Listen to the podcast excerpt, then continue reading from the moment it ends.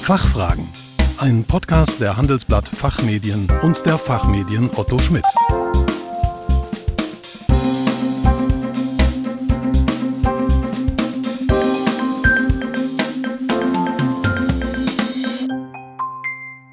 Herzlich willkommen bei den Fachfragen. Mein Name ist Jonathan Koleva. Unser Thema heute Kartellsschadensersatz. Wie hoch sind Preisaufschläge von Kartellen?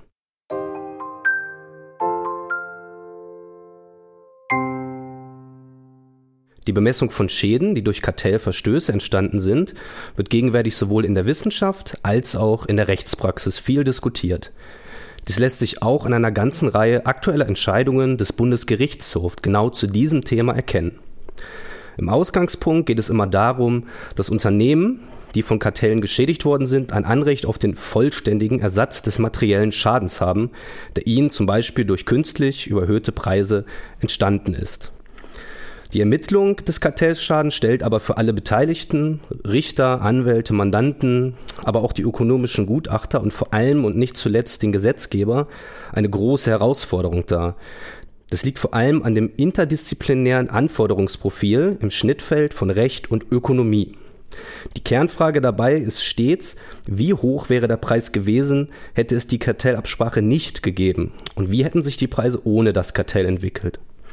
Zu dieser und weiteren interessanten Fragen freue ich mich heute mit Herrn Professor Koppig und Herrn Professor Heimesdorf sprechen zu können. Zwei absolute Fachmänner zum Thema Kartellschäden. Professor Dr. Jürgen Koppig ist seit 2010 mit dem Unternehmen Koppig Economics selbstständiger Unternehmensberater in Düsseldorf und ist Professor für Volkswirtschaftslehre am Düsseldorfer Institut für Wettbewerbsökonomie, kurz DICE, der Heinrich-Heine-Universität sowie promovierter Jurist.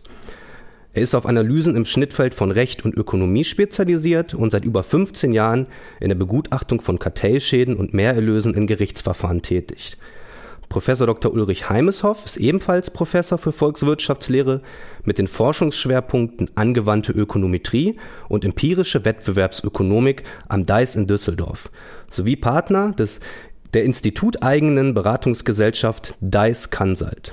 Seine Lehrtätigkeit umfasst Ökonometrie, Ökonomie der Digitalisierung und empirische Wettbewerbsanalyse. Die empirische Berechnung von Kartellschäden bildet einen Schwerpunkt seines Lehrprogramms. Er ist ebenfalls seit vielen Jahren in der Begutachtung von Kartellschäden tätig. Meine Herren, einen schönen guten Morgen und vielen Dank, dass Sie die Zeit gefunden haben, heute über das spannende Thema Kartellschäden mit uns zu sprechen. Ja, schönen guten Morgen äh, und vielen Dank, dass Sie uns im Programm haben. Guten Morgen auch von meiner Seite und ebenfalls herzlichen Dank. Herr Koppig, worin besteht generell die Problematik der Ermittlung von Kartellschäden? Ja, also Geschädigte haben gesetzlich einen Anspruch darauf, so gestellt zu werden, wie sie stünden, wenn der Rechtsverstoß nicht eingetreten wäre.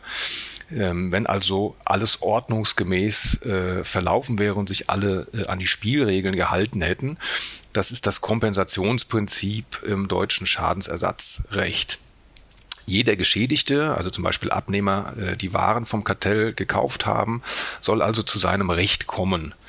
Ähm, das ist hier nicht ganz einfach, ähm, denn dafür muss man diejenige Marktsituation ermitteln, die sich hypothetisch ohne den Rechtsverstoß eingestellt hätte. Meistens geht es dann im Kern tatsächlich darum, wie hoch wären denn Preise ohne Kartellabsprache gewesen und wie viel haben die Abnehmer dann demzufolge zu viel bezahlt. Das ist aber eine hypothetische äh, Betrachtung, weil sich ein solches Preisniveau ja real nicht eingestellt hat. Und um das zu ermitteln, müssen also Ökonomen die betreffenden Märkte untersuchen und äh, dafür werden in der Regel entsprechende Gutachten eingeholt. Solche ökonomischen Gutachten können dann allerdings äh, je nach Fall recht aufwendig und kostspielig werden so dass gegenwärtig gewisse Tendenzen bestehen, ähm, die fragen, ob man an äh, Stelle einer solchen ähm, Fallbegutachtung bei der Schadensermittlung nicht vielleicht so auf allgemeine ökonomische Erkenntnisse zurückgreifen könnte oder möglicherweise Preisaufschläge auch aus den Einzelheiten der Kartellabsprache selbst äh, herzuleiten. Ähm, also zu gucken, äh, ob sich da aus den äh, rechtswidrigen Vereinbarungen äh, selbst äh, Erkenntnisse ziehen lassen. Sie merken schon, das ist alles relativ komplex. Wir können es hier natürlich nur anreißen. Ähm, das heißt aber mit anderen Worten, man möchte auf eine Untersuchung äh, der Marktgegebenheiten in dem konkreten Fall verzichten. Herr Heimeshoff, welche Erkenntnisse liefert die ökonomische Wissenschaft zur Höhe von Kartellpreisaufschlägen? Das ist ähm, eine insofern sehr interessante Frage, weil auf der einen Seite hat die Kartellforschung eine sehr lange Tradition in der äh, ökonomischen Wissenschaft. Auf der anderen Seite stellt man fest, dass es gar nicht so viele Studien zum Thema kartellbedingte Preisaufschläge gibt. Viele Studien beschäftigen sich eher mit äh, Kartellierungswahrscheinlichkeit und Dauer. Das liegt durchaus auch daran, dass äh, die Datenverfügbarkeit nicht so gut ist in dem Bereich, weil Dinge wie kartellbedingte Preisaufschläge oftmals natürlich in Gerichtsverfahren behandelt werden und vertraulich sind. Dennoch gibt es eine ganze Reihe sogenannter Metastudien. Unter Metastudien äh, versteht man empirische Analysen, in denen einzelne Kartellfälle in großer Zahl zusammengefasst werden. Das sind oft Datensätze, die weltweit Kartelle oder zumindest Europa europaweit Kartelle äh, enthalten und die sich dann mit der Fragestellung beschäftigen, zum einen, welche Bandbreite äh, nehmen kartellbedingte Preisaufschläge an und zum anderen, welche Einflussgrößen wirken auf kartellbedingte Preisaufschläge. Und wenn man sich das Ganze anschaut, dann äh, stellt man fest, dass diese kartellbedingten Preisaufschläge sehr, sehr große Bandbreite annehmen können. Das kann null sein. Das heißt, es gibt durchaus auch eine ganze Reihe von Fällen, in denen Kartelle nicht erfolgreich die Preise erhöhen können. Es können wiederum aber auch relativ hohe Werte sein. Das heißt, man sieht, die Spannbreite, die in diesen Metastudien rauskommt in Bezug auf die Preisaufschläge, die ist sehr breit. Da ist vieles möglich. Und ähm, man muss auch realisieren, dass das ein natürlich wertvolles wissenschaftliches Instrument ist, was äh, der ökonomischen Wissenschaft zeigt, ähm, wie Kartelle funktionieren, welche Größenordnungen die Preisaufschläge und damit auch die Schäden annehmen können. Und es kann natürlich auch ein interessantes Instrument für den Gesetzgeber sein, der sich möglicherweise für künftige Rechtsentwicklung mit ähm, Kartellen auseinandersetzen möchte und deren Effekten und ähm, dann zum Beispiel auch sehen wird, welche Einflussgrößen sind da relevant, wie beispielsweise die Marktabdeckung des Kartells, um welche Art von ähm, Produkten es sich handelt, die dort äh, vertrieben werden. Das heißt, das ist im Grunde genommen das, was man in der äh, ökonomischen Wissenschaft zur Höhe von Kartellpreisaufschlägen weiß. Ein sehr, sehr breites Feld und sehr, sehr viele Möglichkeiten, äh, welche Höhe diese kartellbedingten Preisaufschläge annehmen können. Und ähm, ein sehr heterogener Datensatz, äh, der üblicherweise in diesen Fällen ähm, verwendet wird, der weltweit zusammengetragen wurde äh, mit Fällen, die zum Teil schon relativ alt sind, durchaus auch 200 Jahre. Welche Rückschlüsse lassen sich aus den empirischen Studien für Einzelfälle ziehen?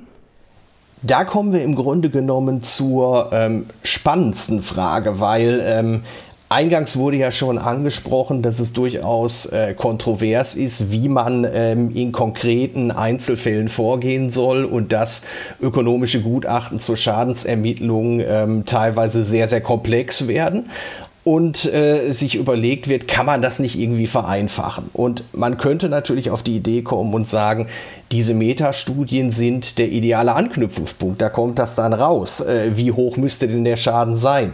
So einfach ist es allerdings nicht, weil diese Metastudien beziehen sich, wie gesagt, auf eine sehr, sehr große Vielzahl von Einzelfällen und berechnen dann natürlich Durchschnitte darüber. Und ähm, dementsprechend ist eine wichtige ähm, Erkenntnis aus den Metastudien, dass man die eben nicht auf den Einzelfall beziehen kann.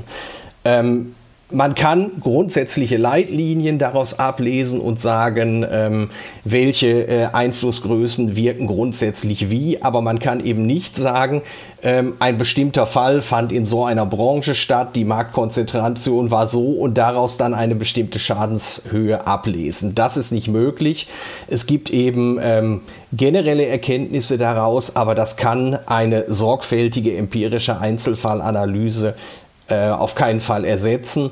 Und äh, dementsprechend kann man auch nicht per se annehmen, dass jetzt in bestimmten Fällen ein Schaden entstanden ist, sondern man muss, wie gesagt, ganz klar sagen, diese, diese Studien erzielen grundsätzliche Erkenntnisse, die für die Wissenschaft wertvoll sind und die uns zeigen, wie Kartelle funktionieren. Das heißt, wir lernen in der Wissenschaft dazu, das ist sicherlich auch aus gesetzgeberischer äh, Perspektive ein, eine spannende Information, die daraus zu lesen ist und sehr hilfreich. Aber es ist eben nicht insofern hilfreich, dass man sagen kann, daran kann ich jetzt ablesen, wie hoch in einem Einzelfall äh, der Kartellschaden bzw. der kartellbedingte Preisaufschlag sein wird. Man muss als Konsequenz daraus sagen, eine äh, Quantifizierung von Preisausschlägen im Einzelfall können diese Studien nicht leisten und äh, man muss auch sagen, das sollten sie auch nicht. Also das haben ihre Autoren nie im Sinn gehabt, äh, als diese Studien angefertigt worden sind. Die sollten eben allgemein in der Wissenschaft äh, Wissenszuwachs äh, generieren, was sie auch tun. Aber es war eben nie die Absicht, hier ein Instrument zu entwickeln, mit dem man im Einzelfall ableiten kann, wie hoch der Schaden dort ist. Herr Koppig, wie kann ich mir eine solche Einzelfallanalyse vorstellen? Die Frage in einem Gerichtsverfahren ist ja immer, wie hoch war jetzt die Preisdifferenz, die durch ein ganz bestimmtes Kartell erzeugt wurde.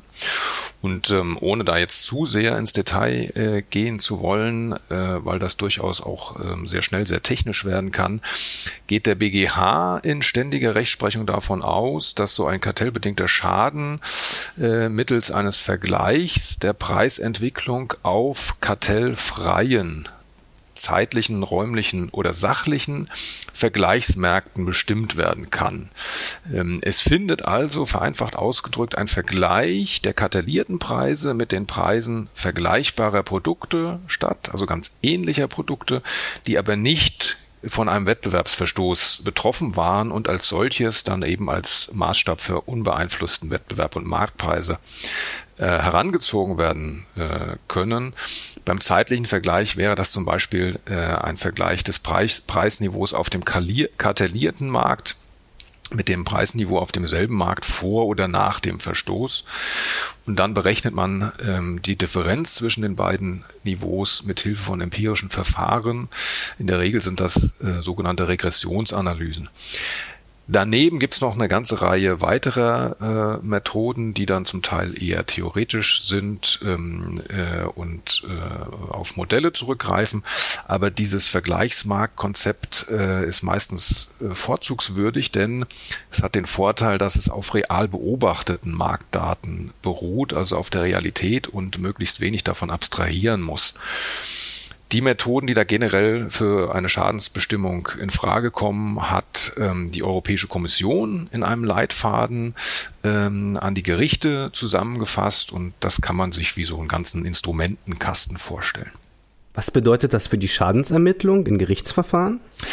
Ja, für das Gericht stellt sich natürlich immer das Problem, das Ganze äh, für den einzelnen Fall handhabbar, also handelbar zu halten und nicht in äh, solche Gutachtenschlachten zwischen ökonomischen Experten abzugleiten, äh, zu denen das Gericht ja letztlich gar nicht so viel sagen kann, weil äh, sich das ja auf einem anderen Fachgebiet äh, abspielt was für die Richter ähm, dann eher fremd ist. Nichtsdestotrotz sind sie ja gefragt, die Richter, eine Entscheidung über die Schadenshöhe zu treffen, denn wie eingangs dargestellt, Geschädigte sollen zu ihrem Recht kommen und umgekehrt sollen Kartelltäter, wie es manchmal heißt, äh, auch nicht ungestraft äh, davonkommen, äh, wobei man da ein bisschen vorsichtig sein muss. Ihre Strafe haben sie ja schon in dem entsprechenden äh, Bußgeldverfahren bekommen.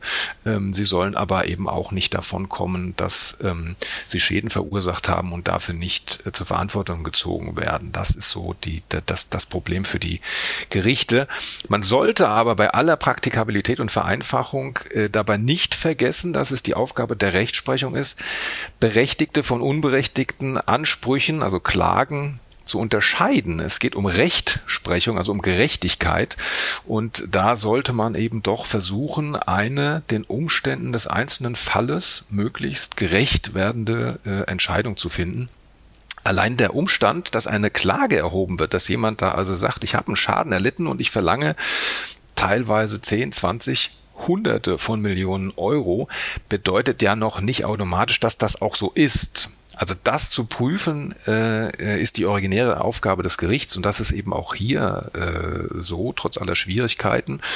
Und da wird im Regelfall eben die Hinzuziehung ökonomischer Expertise vonnöten sein, denn es geht ja um die Analyse von Preisen und Preisanalyse, das ist eben eine ganz originär ökonomische Fragestellung.